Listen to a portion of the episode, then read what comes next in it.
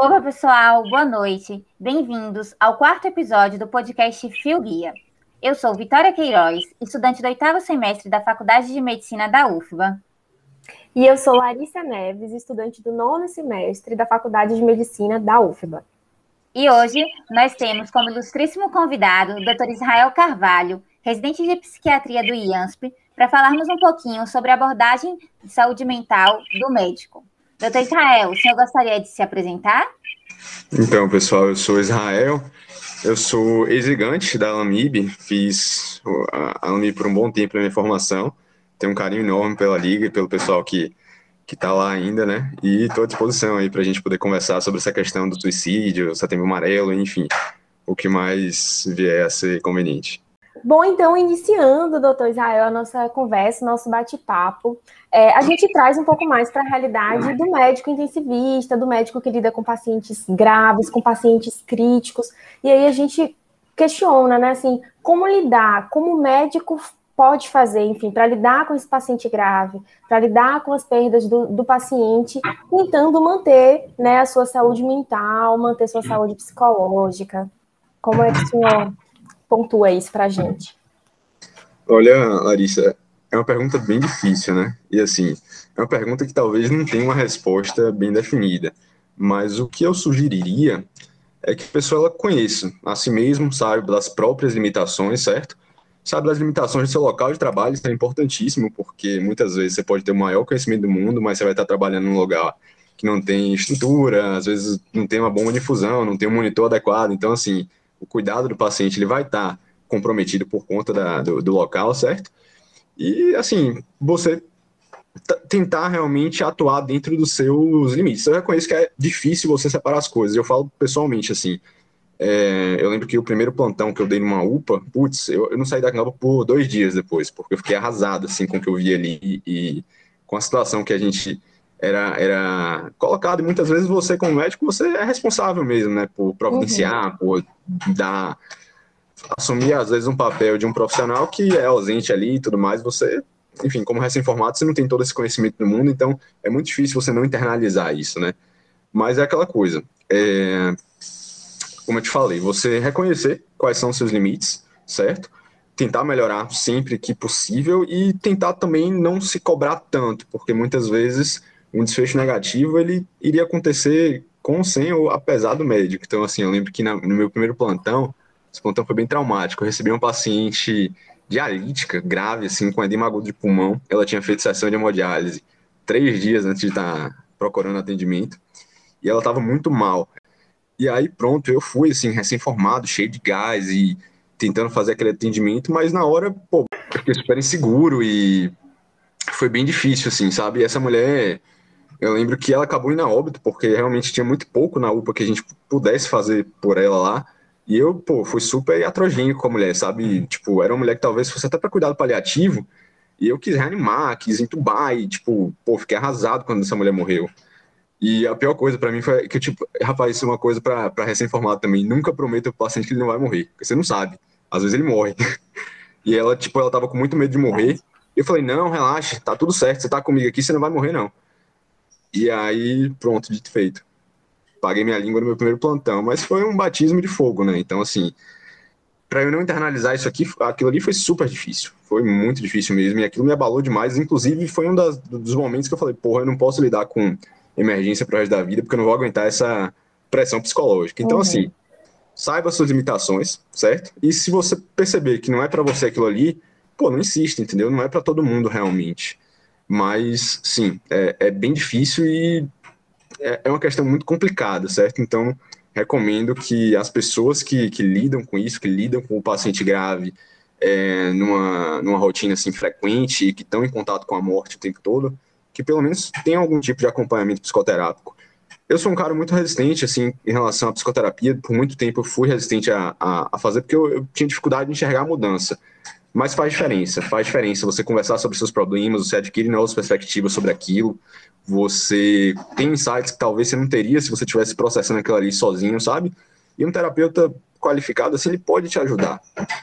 Pode te ajudar, assim, a, a lidar com, com esse sofrimento, porque realmente é um sofrimento que contamina, sabe? ainda mais na realidade do SUS que a gente vive, que a gente trabalha, não tem como você não se contaminar por aquilo ali. Ainda mais se você for um cara que se importa, né? Ou uma, uma menina que se importa, no caso, tipo, porque também é muito fácil, né? Você vê tanto sofrimento que você vai se dessensibilizando ao longo do tempo. E você tem que ter muito cuidado, porque, por outro lado, isso não pode afetar o seu cuidado com o paciente. Você precisa se importar, mas precisa se importar num, de um jeito saudável, de um jeito que, que não lhe comprometa, que não lhe faça mal. É essa a grande questão. Ah, maravilha. O senhor acha, por exemplo, que os médicos que lidam com esses pacientes, tanto na porta de entrada, os emergencistas, quanto os médicos que trabalham nas unidades de terapia intensiva, eles tentem a priorizar muito mais os pacientes é, de, de forma mesmo até serem negligentes consigo mesmos? Muitas vezes, muitas vezes, assim. É, não só em relação a priorizar o paciente, mas priorizar o trabalho acima de si mesmo, porque é uma coisa que eu vi muito com meus colegas recém-formados, sabe? É, tava naquela agonia de trabalhar, de ganhar dinheiro e tudo mais, e acaba fazendo algumas coisas que acabam prejudicando sua própria saúde mental. Então a gente sempre vê os colegas aí que trabalham 100 horas seguidas. E, assim, não estou aqui para fazer juízo de valor nem julgar ninguém, mas isso não é saudável de nenhuma perspectiva, muito menos a parte de saúde mental, certo? Então, sim, a gente vê tanto médicos que tendem a colocar os problemas do paciente como seus problemas, internalizam aquilo para si mesmos e acabam sofrendo por conta disso, quanto médicos que colocam trabalho acima de si mesmo e esquecem de realmente cuidar do que importa na vida, né? Então, trabalho não é tudo, é, é muito importante, mas existem outros aspectos da vida que a gente precisa cuidar com tanto afinco quanto a questão profissional. Maravilha, doutor.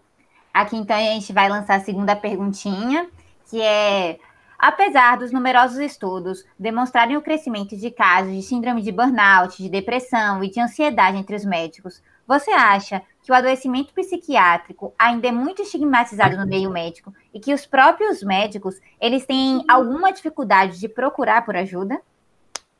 Ah, com certeza, com certeza, sim. Pelo menos na minha perspectiva, na minha prática, eu tenho uma, essa impressão muito forte, sabe? E principalmente em relação à área, né? Se eu perguntar assim, quantos neurocirurgiões você conhece que fazem terapia semanal, a resposta deve ser próxima de zero. Então, assim, existe realmente uma certa resistência. E aí uma coisa que, lógico, eu vou aqui dar uma opinião, certo? Isso não é fato, mas é que existe, na minha opinião, um certo narcisismo no papel do cuidador. Não um narcisismo negativo, nem um narcisismo é, como a gente coloca no transtorno de personalidade narcisista, não. Mas quando você está numa sala e por mais humano que você seja, o paciente está ali na consulta, você acaba assumindo um papel de pessoa que sabe o que aquela pessoa está sofrendo e que tem uma potencial solução para isso, certo? E é muito difícil você virar a chave, você deixar de ser o cuidador para passar a ser o paciente, para ser o cuidado, certo? E é uma postura que realmente é, difícil, sabe? E no médico principalmente, porque a gente está muito acostumado a cuidar. A gente está muito acostumado a ouvir os problemas dos outros e tentar resolver de alguma forma, certo? E quando o problema é seu, você se sente na capacidade de resolver por conta também. E muitas vezes a gente falha em procurar ajuda, deixa o problema crescer e assim a questão do, do, da, da, tristeza e até da, da depressão é que ela vai se instalando paulatinamente, certo? Então começa com realmente um, um pouco de, de, de, anedonia, falta de vontade de fazer as coisas, ali uma certa abulia, falta de prazer nas atividades do dia a dia, e vai evoluindo para um senso de desesperança na vida, uma, uma, certa perspectiva muito negativa das coisas, uma culpa, culpabilização muito importante. Então, tudo que acontece de errado, você tende a internalizar de alguma forma para você, e isso eventualmente pode virar uma ideação suicida, certo? Uhum. E se você não procura tratar e, e cuidar dessa, dessas, desses sintomas com uma certa. Me fugiu o termo que é uma certa. Antecedência? Antecedência, perfeito. Você acaba deixando que eles evoluam e se tornam coisas muito graves, como acontece na medicina em geral, certo? Se você pega uma neoplasia, é, a gente sabe que o tempo de tratamento é, é crucial para o sucesso terapêutico, né? Então, assim, quanto uhum. mais cedo você começa a tratar, melhor, a depender, logicamente, do tipo de neoplasia. Mas a depressão não é diferente, entendeu? Certo. É, eu e Lara estávamos até discutindo anteriormente, né, que a gente tinha visto um estudo, na verdade, a tese de doutorado de uma colega de profissão sua, a doutora é, Alexandrina Meleiro, né, que ela é médica psiquiatra é, aí da USP, ela, essa tese dela mostrou que a taxa de mortalidade nas primeiras 48 horas por emergências psiquiátricas no hospital INCOR foi cinco vezes maior na população médica do que na população de comparação, que foi com engenheiros e advogado, e advogados. E se eu não me engano, na tese dela, ela sustentou que isso se devia justamente porque os médicos eles demoravam mais para procurar ajuda, em detrimento aos engenheiros e advogados, e quando eles chegavam à porta de emergência, eles já apresentavam uma gravidade maior do quadro. Ah, com certeza. Isso assim é bem coerente tanto com o que a gente vê na prática quanto com algumas outras evidências. A gente tem assim é, altas taxas de, que a gente, a gente já sabe, na verdade, que a população médica tem altas é, taxas mais altas de suicídio que a população geral. Isso já é conhecimento comum, assim. E eu digo mais, se você for olhar pela área, você vai ter áreas que vão ter uma taxa muitíssimo mais alta do que outras, eu imagino, sabe? Porque realmente eu ouço relatos de colegas e assim, eu tenho muitos colegas residentes também que o que eles passam na, na, na, residência médica, eu vou lhe falar, beira a tortura psicológica, sabe? Beira. Assim, eu não sei como é que eles não ficam loucos de fato, porque é, é um estresse muito grande, uma responsabilidade muito grande e, ao mesmo tempo, uma represália muito importante, independente do que você faça. Então, assim, é, pô, o cara é cirurgião, ele pode se esforçar para ser o melhor cirurgião do mundo, ele ainda assim vai tomar porrada do chefe. Eventualmente, não tem como o cara não desenvolver um tipo de, de, de, de ou o cara vai embrutecer e realmente vai se tornar um cara insensível, e isso vai contaminar realmente a prática dele com os pacientes, ou o contrário, ele vai internalizar aquilo ali e vai perceber que, independente do esforço que ele faça, nunca vai ser suficiente, porque em certas situações nunca é. E isso vai ter consequências devastadoras para a saúde psíquica do sujeito, sabe? Então, sim, é, sem dúvidas, a, o profissional médico, pelo papel que assume e pelas responsabilidades que assume, tem um risco muito mais elevado do que, como você colocou aí, advogados ou, ou engenheiros de suicídio. Isso, isso para mim é muito claro. Massa, doutor. Muito importante isso, né? Que o senhor, que o senhor nos traz assim, em relação à, à perspectiva, né? Existe uma, uma perspectiva de cobrança externa desse profissional, então que ele seja bom, que ele saiba dar resposta, que ele tenha esse potencial de curar. Existe essa perspectiva interna desse profissional que quer responder a isso, né? Então acho que isso, essas coisas vão se somando, se somando e viram uma, uma grande bola de neve que em algum Perfeito. momento, né? Em algum momento vai, não Exatamente. vai dar certo. Exatamente.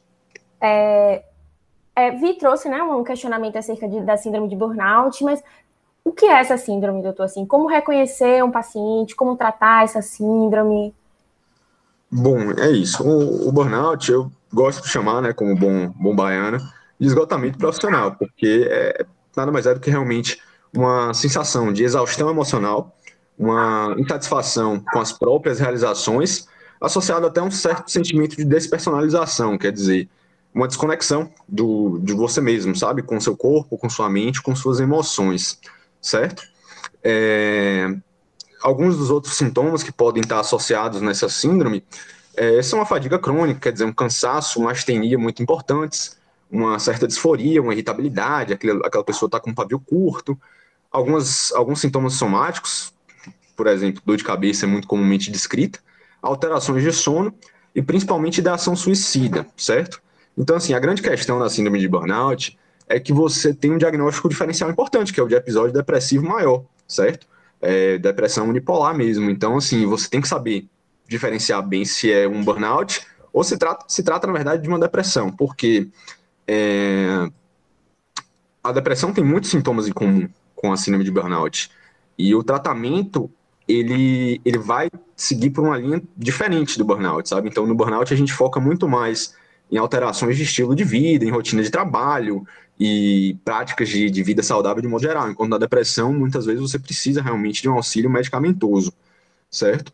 Então, assim, algumas outras informações, não quero dar aula não, mas só para a gente poder afiar nossa, nossa, nossa capacidade diagnóstica, é que o burnout ele é mais frequente em mulheres e está associado principalmente a, a, áreas em que trabalham com pessoas. Então, não está é, realmente sendo uma, uma afecção exclusiva de profissionais de saúde, não. Eu tenho uma paciente que eu creio que o diagnóstico dela de burnout é claro e ela é recepcionista. Então, assim, é, é muito evidente que o trabalho com pessoas pode sim, a depender do seu nível de cobrança, a depender do estresse emocional que você passe é, diariamente, pode sim estar associado a esse esgotamento, certo?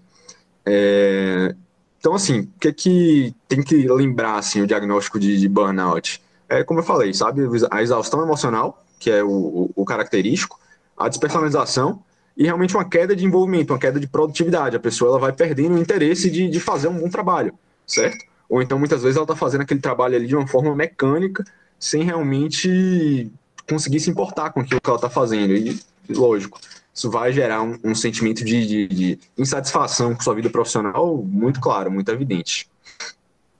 É, doutor Israel, o senhor elencaria, assim, medidas, talvez, pensando, né, dentro da nossa população médica, de prevenção formas em que a gente poderia atuar mais nesse sentido? Sim, sim. É, como, como a gente estava conversando, né, sobre pegar um, um, uma afecção no, no, início da sua, da sua manifestação. Então, assim, se você percebe que você está começando a se sentir esgotado, sem energia, sem vontade, que você está fazendo as coisas de uma maneira mecânica, sem o menor envolvimento pessoal com aquilo, sem vontade de fazer um bom trabalho, talvez seja o momento de você começar a conversar com alguém, sabe? É, procurar um terapeuta, procurar até um psiquiatra, de fato, para poder fazer essa distinção diagnóstica e começar a tratar, de fato. E qual seria o tratamento no caso de burnout? É você ter uma limitação rígida do seu horário de trabalho e do seu horário de descanso, porque muitas vezes isso não acontece com a gente médico, ainda mais médico residente, né, que quando está descansando, está na verdade estudando para outro dia, está preparando uma apresentação, preparando algum slide. Então, assim, você não consegue, assim, principalmente nas outras áreas, né? Na psiquiatria a gente até consegue ter um certo autocuidado e ter um tempo para cuidar da, da, da, própria saúde mental, a gente tem esse, esse é, essa dedicação. Mas, enfim, é, você tem uma limitação rígida do seu horário de trabalho e do seu horário de descanso, e você se programar realmente para poder descansar, para poder relaxar, para poder se envolver em outras atividades que não estão relacionadas ao seu trabalho, porque se você vive aquilo ali 100% do tempo, eventualmente você vai saturar, você vai se esgotar, realmente, caracterizando então a síndrome de esgotamento profissional. Ótimo, doutor. Ótimo. Maravilha, doutor. Muito obrigada. É, aproveitando ainda o gancho né, sobre a síndrome de burnout, é, o senhor acha que, para além dela também, né, as outras síndromes psíquicas sobre as quais nós já falamos, o senhor saberia dizer para a gente é, onde é que poderia ser a raiz dessa questão? Por exemplo, o senhor atribuiria parte da causa para essa maior incidência de síndromes psiquiátricas entre os médicos, por exemplo, à formação médica? Porque a gente percebe, né, como o senhor mesmo disse, que o burnout ele não é específico da medicina, mas ele é bastante incidente é, no meio médico, assim como a gente já consegue perceber uma incidência bem significativa entre os estudantes de medicina, né? Com certeza, com certeza. É, pô, é isso. Em relação à, à, formação médica, depende, sabe? Hoje a gente tem uma grande variedade de, de, de formações médicas e muitas delas já, tem, já prestam atenção para isso do esgotamento, para a importância do contato, de uma, de uma, formação humanizada. Eu acho que isso a gente até tem, de certa forma, uma tentativa a, na FAMEB de, de instituir esse, esse cuidado, certo? Apesar de realmente você ter exemplos negativos esses exemplos negativos, na minha opinião, são pontuais. Então, de modo geral, eu gostei bastante da, da nossa formação lá na faculdade quanto a isso. E assim, muito desse esgotamento vem da gente ajustar um pouco nossas expectativas, sabe? É, muitas vezes a gente entra na faculdade com a expectativa de ser aquele médico bom, aquele médico humano, diferenciado, e isso vai entrar em conflito com as nossas capacidades, com as nossas limitações, com as limitações do nosso local de trabalho. Então, assim, é, é um processo contínuo isso, de adequar a sua expectativa à realidade. E você tem que estar o tempo todo se examinando e pensando, pô, eu queria ser dessa forma, mas talvez eu não tenha energia, talvez eu estou muito cansado, talvez eu não aguente estudar tanto quanto eu precisaria ou quanto eu gostaria de estudar. E tá tudo bem, entendeu? Assim, pô, vida que segue. A gente tem que saber também se perdoar um pouco e, e adequar, como eu tô te falando, a expectativa à realidade. Uhum. Maravilha, Mas, doutor. Tem muita coisa, assim, na formação que a gente precisaria, de fato, ajustar, sabe? Assim, eu consigo lhe falar certos rodízios no internato que você trabalha um regime bem puxado e que, como eu te falei, a gente não tem aquela coisa, a sensação de recompensa que é importante, sabe, para você permanecer motivado. Então vai ter certos rodízios e certas faculdades de modo geral, né, que a gente ouve os relatos de que, pô, o cara pode ser o mais diferenciado possível, ele pode estudar pra caramba e se dedicar pra caramba, e, pô, o chefe ainda vai querer realmente não vai reconhecer isso e até muitas vezes vai repreender. Independente do que ele faça, ele vai estar errado. Então isso vai desestimulando o sujeito, sabe? Isso vai, vai gerando um certo descontentamento no qual ele passa a fazer as coisas por uma pura obrigação, passa a fazer as coisas de um jeito automático e perde realmente um pouco da, da motivação. Então, assim, é, é ter cuidado com esses fatores externos realmente que, que influenciam nossa, nosso bem-estar psicológico. É isso. É isso que o senhor falou é muito interessante, porque eu acho que parte dessa exaustão ela se deve não somente à nossa autocobrança, né? De querer estudar mais, de achar que não estudou tanto quanto nós deveríamos, como também da cobrança externa, né? Porque muitas vezes durante o curso da faculdade a gente ouve vários professores falando que para nós sermos bons médicos a gente tem que abrir mão das festas, é, e muitas vezes eles colocam a formação médica com um período de abdicação, né? Então, eu acho que isso faz muito sentido com o dado que eu li recentemente, né? Que durante o curso de medicina, 43% dos estudantes apresentam pelo menos um sintoma de burnout. Isso é muito parecido, ou às vezes até pior, quando a gente compara esse número nos médicos residentes, por exemplo, porque ele diz que cerca de 37 a 75% dos médicos residentes apresentam um sintoma e aí de burnout, né? E isso vai variar de acordo com sua especialidade, né? Se o senhor pudesse elencar, por exemplo, especialidades que tendem a apresentar mais burnout do que outras, o senhor teria algumas para para gente? Difícil, viu, essa, essa pergunta, mas assim, a gente sabe algumas coisas e é, é, é sabido, na verdade, que a gente, na, na cultura médica, de modo geral, que as áreas cirúrgicas em geral estão associados a um nível de esgotamento maior do que talvez psiquiatria ou, sei lá, medicina do trabalho, entendeu? Uhum. Então, assim, eu acho que áreas que costumam lidar com, com paciente grave, até a própria terapia intensiva, certo?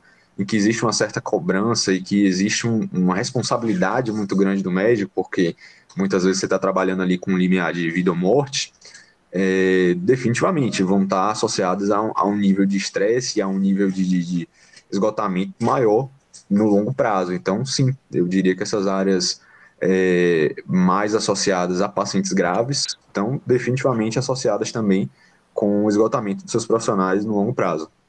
Bacana. É, uma, uma palavrinha que o senhor trouxe né, em uma das suas falas que eu achei muito interessante foi essa questão da autopercepção. Eu acho que a gente prioriza tanto outras coisas que a gente não acaba não tendo tempo de se auto-perceber. E eu me incluo assim dentro do grupo de estudantes de medicina que em algum momento se perde nesse processo de si mesmo, assim. A gente fica focado muito em eh, provas e estágio e, enfim, e você acaba se perdendo, né, nesse processo. E aí senhor já trouxe exemplos da residência, então assim, é algo que começa desde antes de você ingressar na faculdade de medicina, porque tem aquela coisa de que você precisa se dedicar muito. Depois durante a faculdade, porque agora você precisa se dedicar muito para sair como um bom médico, depois você precisa se dedicar muito para ingressar na residência, depois se dedicar muito durante a sua residência, então assim, é uma vida toda que você vai, né, mergulhar. E a gente meio a romantizar isso, sabe, Larissa? A gente acha o máximo que a gente, na verdade, abdica de nossa vida pessoal, é. abdica de nossos gostos, porque a gente acha que o, o legal é realmente a gente abrir mão de tudo para se tornar o melhor médico possível. E muitas vezes é o que você, você precisa fazer o oposto, entendeu? Você precisa focar em si mesmo, focar nas suas expectativas e, e, e nas, nas, suas limitações, sabe? Para poder realmente se tornar a melhor pessoa e o melhor profissional que você pode ser, sabe? Então, assim, é, é uma questão a, a, se trabalhar em psicoterapia, sabe? Por que, que a gente tem essa necessidade tanto de, de, de, ajustar o que é esperado de nós, ou que muitas vezes a gente se cobre, a gente se compara, sabe? E tende a internalizar aquilo de uma maneira negativa. Porque eu percebi isso durante a minha faculdade, sabe? Tipo, eu quando entrei na, na, na nos primeiros semestres, eu queria ser o melhor aluno da sala. E aí, tipo assim, eu, por mais que eu estudasse, por mais que eu abrisse mão, e por mais que eu, que eu é, me, me, me, abdicasse de mim mesmo ali, eu não, não tinha condições de ser o melhor aluno da sala, nunca fui, sabe? E foi um processo difícil, assim, de aceitação, de falar, pô, não, velho, então assim, eu posso até não ser o melhor aluno da sala, mas eu tenho outras características que talvez me, me façam um bom profissional, entendeu? Uhum. Então, assim, é, é, complicado você abrir mão dessas, desses desejos, dessas expectativas que são tão íntimas nossas, né? Para realmente tentar aceitar você mesmo do seu jeito, sabe? Com as suas limitações e, e enfim, investir realmente no que você é bom para obter um resultado profissional melhor no longo prazo, entendeu? Te garanto que hoje eh, os médicos mais bem-sucedidos não necessariamente tinham os melhores CRs, sabe? Isso é fato. Uhum. Doutor Israel, então dentro disso, assim, como Quais, o que o senhor elencaria? Quais as dicas para manter o autocuidado numa perspectiva de saúde mental, numa perspectiva do, do, estudante de medicina, do médico, do médico que lida com paciente grave, na emergência, enfim. Né? Como se perceber, né? Bom, eu acho ser rígido no autocuidado, certo? Então, assim, é, você ter essa mesma clareza que você tem na hora de passar para seus pacientes um, um, tratamento ou de avaliar uma diretriz terapêutica, é você ter essa, essa mesma objetividade na hora de determinar o seu tempo de lazer, certo? Então, é crucial para o seu bem-estar psíquico que você tenha um tempo definido de, de lazer em qual você não vai estar engajado em nenhuma atividade, assim, muito com o intuito de produzir alguma coisa ou com o intuito de ativamente adquirir conhecimento. Não, você tem que ter um tempo que você está ali assistindo uma besteira na televisão, lendo um livro que você gosta, ouvindo uma música, enfim. Um tempo para você não fazer nada mesmo, sabe? Que é, é muito difícil no dia de hoje a gente estar tá sem fazer nada, né? Mas talvez para as outras áreas, para psiquiatria a gente faz um monte de nada, mas enfim. é, você ter esse horário rígido de trabalho e descanso, certo? Você se engajar numa certa forma de atividade social, esportiva. É, então, assim, como, como Vitória tá falando, pô, não tem nada demais, sabe? Você sair para beber com seus amigos na sexta-feira, enfim, isso não vai te tornar um médico pior, pelo contrário, pode até te, te ajudar a, a entender melhor as dinâmicas sociais e, enfim, atuar melhor como ser humano, sabe? Entender realmente o paciente como gente, que nem você, que você, isso. sabe, consegue compreender bem a, a, as dinâmicas do paciente de uma perspectiva mais complexa do que simplesmente biológica, entendeu? E a atividade esportiva é muito importante. E assim, eu era bem cético em relação a isso, mas, pô, a gente da terapia intensiva que gosta de, de evidência, pô, a gente tem evidências concretas de que a prática regular de exercícios físicos tem benefícios sintomáticos em transtornos de humor, em transtornos ansiosos, ah, muitas vezes equiparáveis a tratamento farmacológico, medicamentoso. Então, assim, é, não estou dizendo que você precisa ser aquele cara que passa cinco dias por semana na academia, porque isso é um dos fatores que acaba gerando mais estresse emocional, mais comparação e mais. Mais ansiedade, né? Mais ansiedade. Pois é, então assim, mas você tá regularmente no exercício físico uhum. leve, que seja, sabe? Tipo uma corridinha, uma, uma caminhada, andar de bicicleta, o que quer que seja, sabe? É, é, é extremamente importante. A gente. É, a gente precisa realmente desse, desse, dessa prática regular de exercício físico, é aquela coisa, mente saudável, corpo saudável, né? É até meio clichê, mas é verdade. É, sobre sono, uma questão importante, a gente orienta bastante os pacientes na psiquiatria, a gente precisa de oito horas de sono por noite. A, a, a... Você perder noite não pode ser a regra, tem que ser a exceção, sabe? E lógico, todo médico vai precisar perder noite em algum momento ou em outro, sabe? Seja porque tem um uma prova importante no outro dia, ou seja, porque ele está de plantão mesmo e precisa estar tá, tá trabalhando naquele horário, mas assim, você precisa de um, de um, um tempo depois para se recuperar, certo? É, não é fisiológico você estar tá trabalhando aí 36 horas seguidas, 48 horas seguidas, nem muito menos 120 horas seguidas, como alguns colegas fazem, então assim, é, existe sim um prejuízo. Então fica aquela coisa, é importante você saber suas limitações, saber as limitações de, de uma pessoa normal, certo? Isso fica principalmente para os recém-formados não recomendo recém-formado fazer mais de 24 horas de plantão, certo? Lógico, vai ter as exceções, vai ter gente que vai trabalhar perfeitamente bem nesses, nesses esquemas, mas não é a regra, entendeu? Então, assim, geralmente depois de 24 horas de trabalho, você está exausto, você está exaurido, você não consegue mais ter aquela a, aquela perspicácia mental realmente para estar tá conversando e para estar tá ativo e para estar tá sendo proativo num hospital, que muitas vezes você precisa ser proativo, certo? Uhum. Então, você não vai ter essa mesma energia. Não, tem ser humano que consiga. Então, respeite seus limites, sabe? Alimentação adequada e, enfim. A gente tem essas diretrizes de vida saudável que, na verdade, são muito simples sabe? A gente sabe o que a gente precisa fazer. O difícil é realmente você. É, implementar cumprir, isso, né? né? Cumprir, exatamente a gente precisa decidir, né, o que é prioridade na nossa vida, se é a nossa saúde mental, se é o nosso bem-estar, né?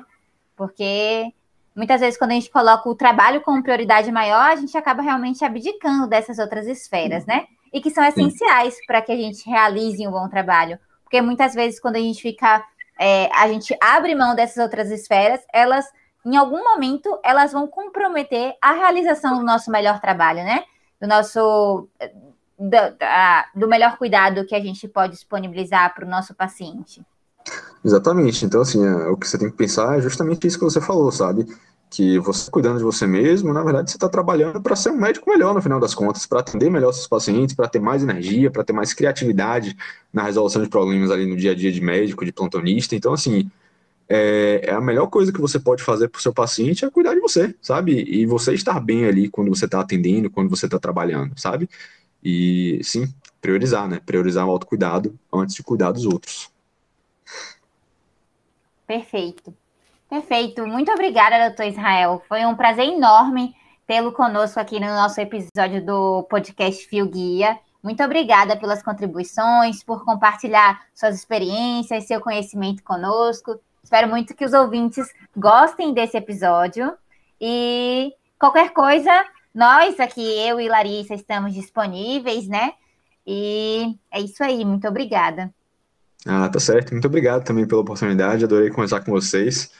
E, enfim, desejo muito sucesso aí ao, ao podcast. Estou à disposição também, sempre que precisar. E, enfim, quiserem conversar com alguém da, da parte de saúde mental, eu sei que não é muito o foco, talvez, da, do Fio Guia, né, que é uma liga de terapia intensiva, eu acabei me desvencilhando, né, eu tinha essa, esse desejo de ser intensivista, por muito tempo pensei em fazer algo na área de emergência, mas depois eu, eu vi que eu teria mais sucesso na parte de saúde mental, mas enfim, estou é, à disposição, sempre que precisarem aí, só chamar. Mas o Fio Guia, ele é muito interessante porque a gente permeia várias áreas, né? o que fizer, o que fizer sentido para que nós sejamos melhores médicos, o Fio Guia vai lá buscar um pouquinho e trazer para o ambiente da medicina intensiva, para o ambiente do estudante, do médico. É isso aí. É isso aí, pessoal. Então a gente agradece muito a você, ouvinte, né, por ter escutado mais um episódio do nosso podcast. Lembra de compartilhar com os amigos, seguir a gente aqui no Spotify, seguir a Lamib também lá no Insta, no arroba Liga Lamib. A gente compartilha vários conteúdos de medicina intensiva e da vida e da medicina, enfim, a, a, afinal de contas, o nosso amor é intenso pela vida de uma forma geral. Então, se quiserem compartilhar alguma história bacana com a gente, mandar dicas de conteúdo também, é só entrar em contato com a gente pelo e-mail fioguiapodcast.gmail.com e até a próxima. Vi, muito obrigada por compartilhar esse encontro com a gente. Doutor Israel também. E é isso, gente. Até a próxima. Até a próxima.